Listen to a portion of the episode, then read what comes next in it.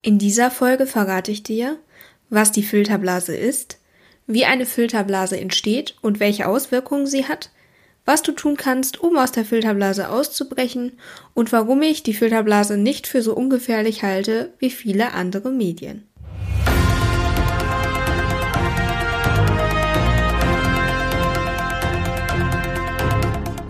Mediathek, der Podcast rund um Medien, PR und Online-Businesses.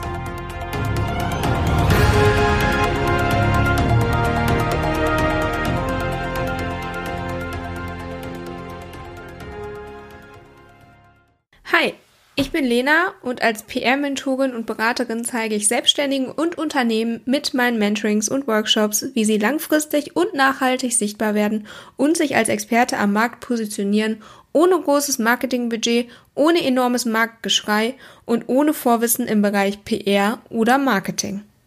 Also ich muss sagen, ich bin ja berufsbedingt wirklich viel am Handy und viel auf Social Media unterwegs. Aber trotzdem habe ich manchmal das Gefühl, dass ich nicht alles mitbekomme. Vielleicht kennst du das auch. Du surfst den ganzen Tag im Netz auf Facebook oder Instagram und dann kommt irgendjemand um die Ecke und fragt dich, was du denn von deinem Thema XY hältst. Und das blöde Gefühl, wenn man nicht weiß, was man sagen soll, weil man keine Ahnung hat, wovon der andere redet, kennst du bestimmt auch. Früher wusste ich dann auch immer nicht so wirklich, was ich sagen sollte, weil es ist natürlich auch irgendwie peinlich und man möchte natürlich auch immer irgendwie gut informiert ähm, rüberkommen. Heute frage ich dann einfach nach, wovon der andere denn redet, weil ich denke, das bringt den meisten Mehrwert für mich dann auch, damit ich dann tatsächlich endlich mal von dem Thema Wind bekomme. Jetzt könnte man meinen, ich sei vielleicht nicht so sonderlich gut informiert, was in Bezug auf diese eine Sache ja auch tatsächlich so ist. Aber im Allgemeinen bin ich eigentlich sehr darum bemüht, das, ja, ich sag mal, Weltgeschehen und die wichtigsten News zu empfangen. Und allgemein einfach gut informiert zu sein. Aber ich merke in letzter Zeit immer mehr, dass das gar nicht so einfach ist. Wenn ich den ganzen Tag vorm Rechner oder Smartphone sitze und dann habe ich irgendwann auch so eine ja, Übersättigung und ich habe einfach keine Lust mehr, dann auch noch die tagesaktuellen News auf anderen Plattformen irgendwie konsumieren zu müssen.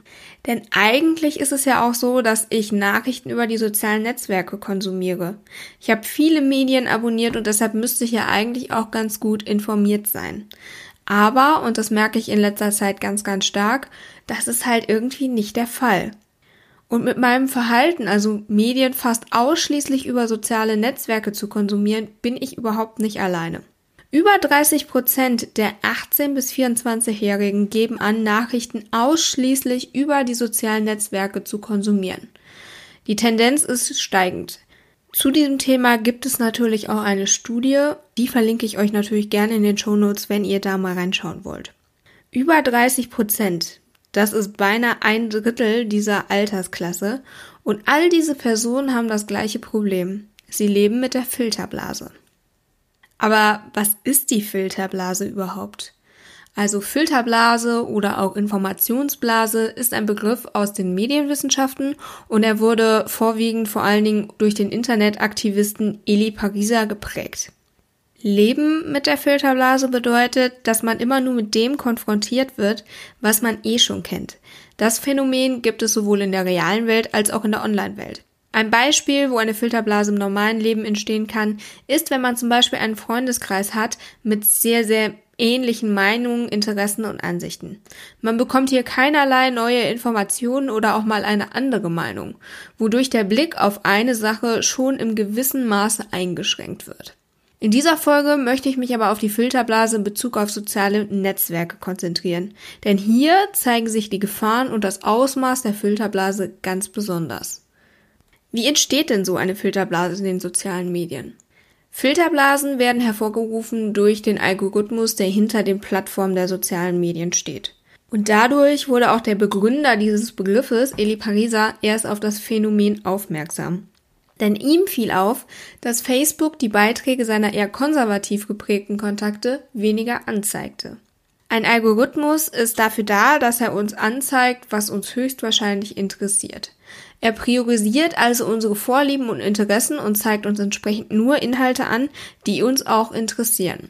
Beispielsweise wird dir ein Algorithmus immer eher etwas von einer Person anzeigen, mit der du schon öfters interagiert hast, als mit jemandem, wo noch keine Interaktion besteht. Jedes soziale Netzwerk hat da auch seinen ganz eigenen Algorithmus und damit natürlich auch unterschiedliche Sortierungen. Natürlich halten auch alle Plattformen ihre Algorithmen geheim, denn das ist ja auch ein bisschen das Erfolgsrezept der jeweiligen Plattform. Erstmal denkt man jetzt vielleicht, das ist ja total nett, dass die alles Uninteressante für uns direkt durch den Algorithmus aussortieren und man darf dabei aber nicht vergessen, warum die Plattformen das Ganze machen. An erster Stelle würde wahrscheinlich jedes Unternehmen mit einem nutzerfreundlichen Feature antworten, welches unsere Nutzererfahrung zu einer tollen Experience macht. Also dadurch, dass wir nur Inhalte angezeigt bekommen, die für uns relevant sind, ähm, wird natürlich auch die Nutzererfahrung mit der Plattform nochmal ein bisschen schöner. Aber hier zeigen sich dann auch schon die Gefahren. Denn natürlich möchte Facebook, Instagram und Co, dass wir eine tolle Nutzererfahrung haben. Aber warum? Einzig und alleine aus dem Grund, dass wir noch mehr Zeit auf der jeweiligen Plattform verbringen und den Algorithmen verraten, welche Interessen wir haben, was wir uns anschauen, was wir nicht sehen wollen und so weiter.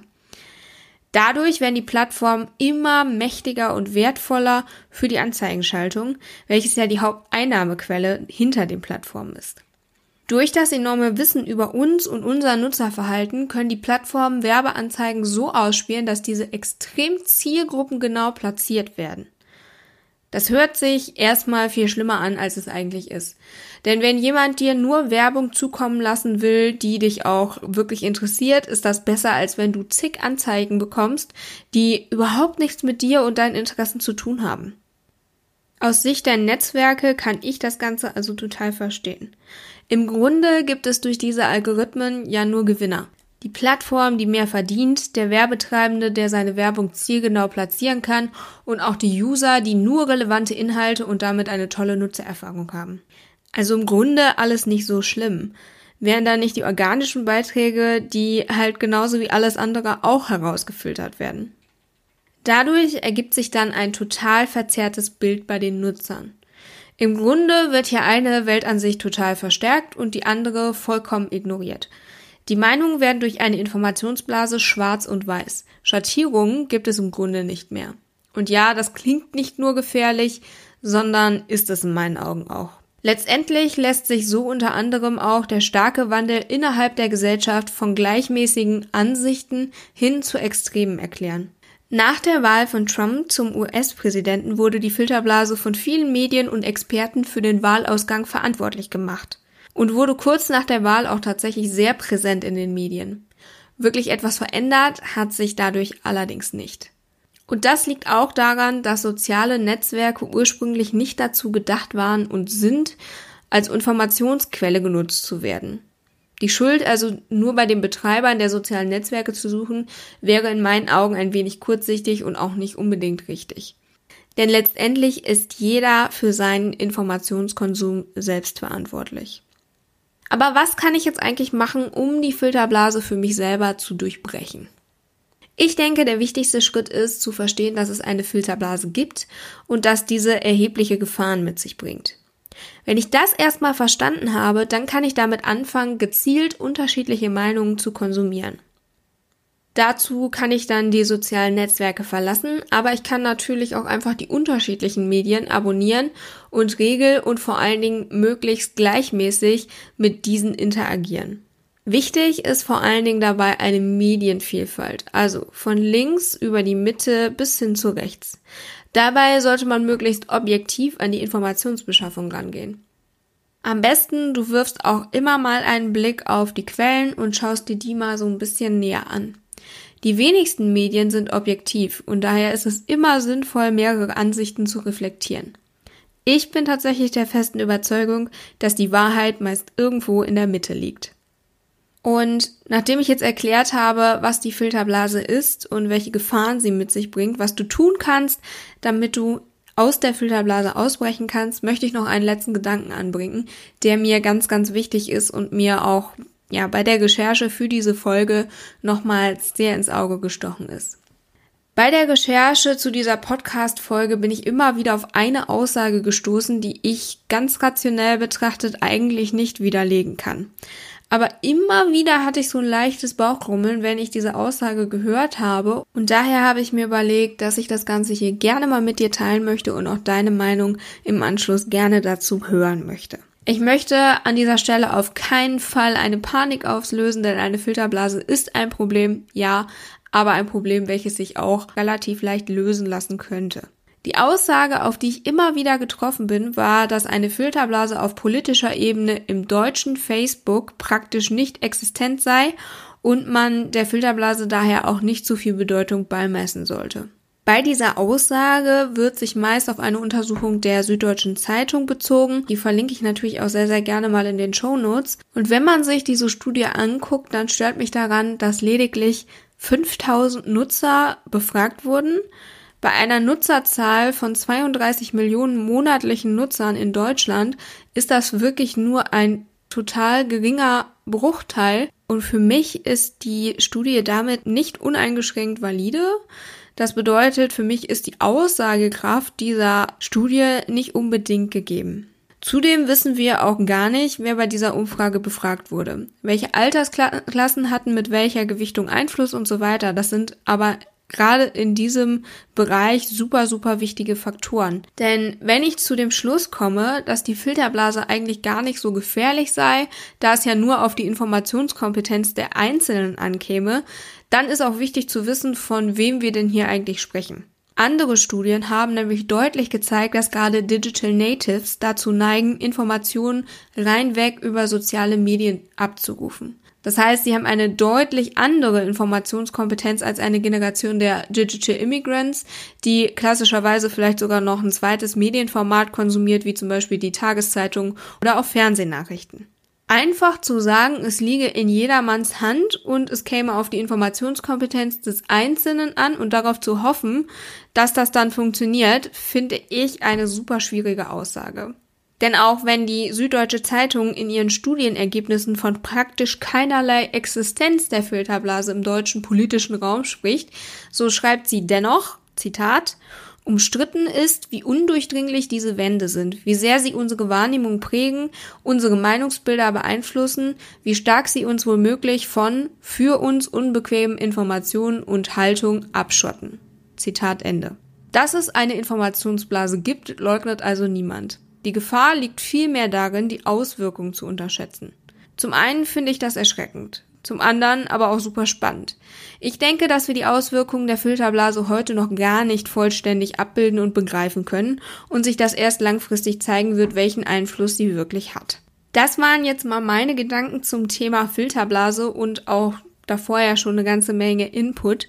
Ähm, und du hast sicherlich gemerkt, dass das auch ein Thema ist, was mich persönlich sehr beschäftigt. Daher fasse ich nochmal zusammen, was du aus dieser Folge der Mediathek mitnehmen solltest. Durch die sozialen Netzwerke und deren Algorithmen entstehen Filterblasen, die uns nur das anzeigen, was wir vermeintlich interessant finden. Dadurch wird die Breite der uns zur Verfügung stehenden Informationen eingeschränkt und unsere Meinungsbilder stark beeinflusst. Durchdringen kannst du die Filterblase, indem du dir sie bewusst machst und versuchst objektiv verschiedene Medien und verschiedene Mediengattungen zu konsumieren. Lege vor allen Dingen Wert auf Quellen und schau auch gerne mal ein bisschen genauer hin. Momentan sprechen die meisten Quellen davon, dass die Filterblase insbesondere in Deutschland nicht existent ist. Mein rein subjektives Empfinden sagt mir irgendwie was anderes und wenn du magst, sag mir auch gerne, was du dazu denkst, schreib mir eine E-Mail oder kontaktiere mich auch über Social Media und teil gerne deine Meinung zu dem Thema mit mir. Und nun noch ein kleiner Ausblick auf die nächste Folge der Mediathek, denn da geht es um die Un- und Abhängigkeit der Medien in Deutschland. Wenn dir diese Folge der Mediathek gefallen hat, dann lass mir sehr, sehr gerne eine Bewertung bei iTunes da und schalte in der nächsten Folge wieder ein.